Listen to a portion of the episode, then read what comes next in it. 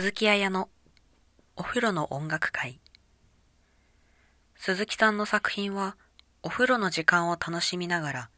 リズム感などの感覚を養うことができる絵本になっています。リトミックと呼ばれる幼児教育をもとにしてお風呂の中でできる遊びのデザインに挑戦しました。絵本の構成は子供だけではなく先導する親御さんにとってもわかりやすいものになるよう工夫を凝らしています。鈴木さん自身が高校時代はミュージカル部に所属していた経歴を持ち、この制作に至るまでには、まだ幼いいとことの会話がきっかけになっていたりします。お風呂という時間も、できることも限られた環境の中で、水から生まれる様々な音に耳を傾け、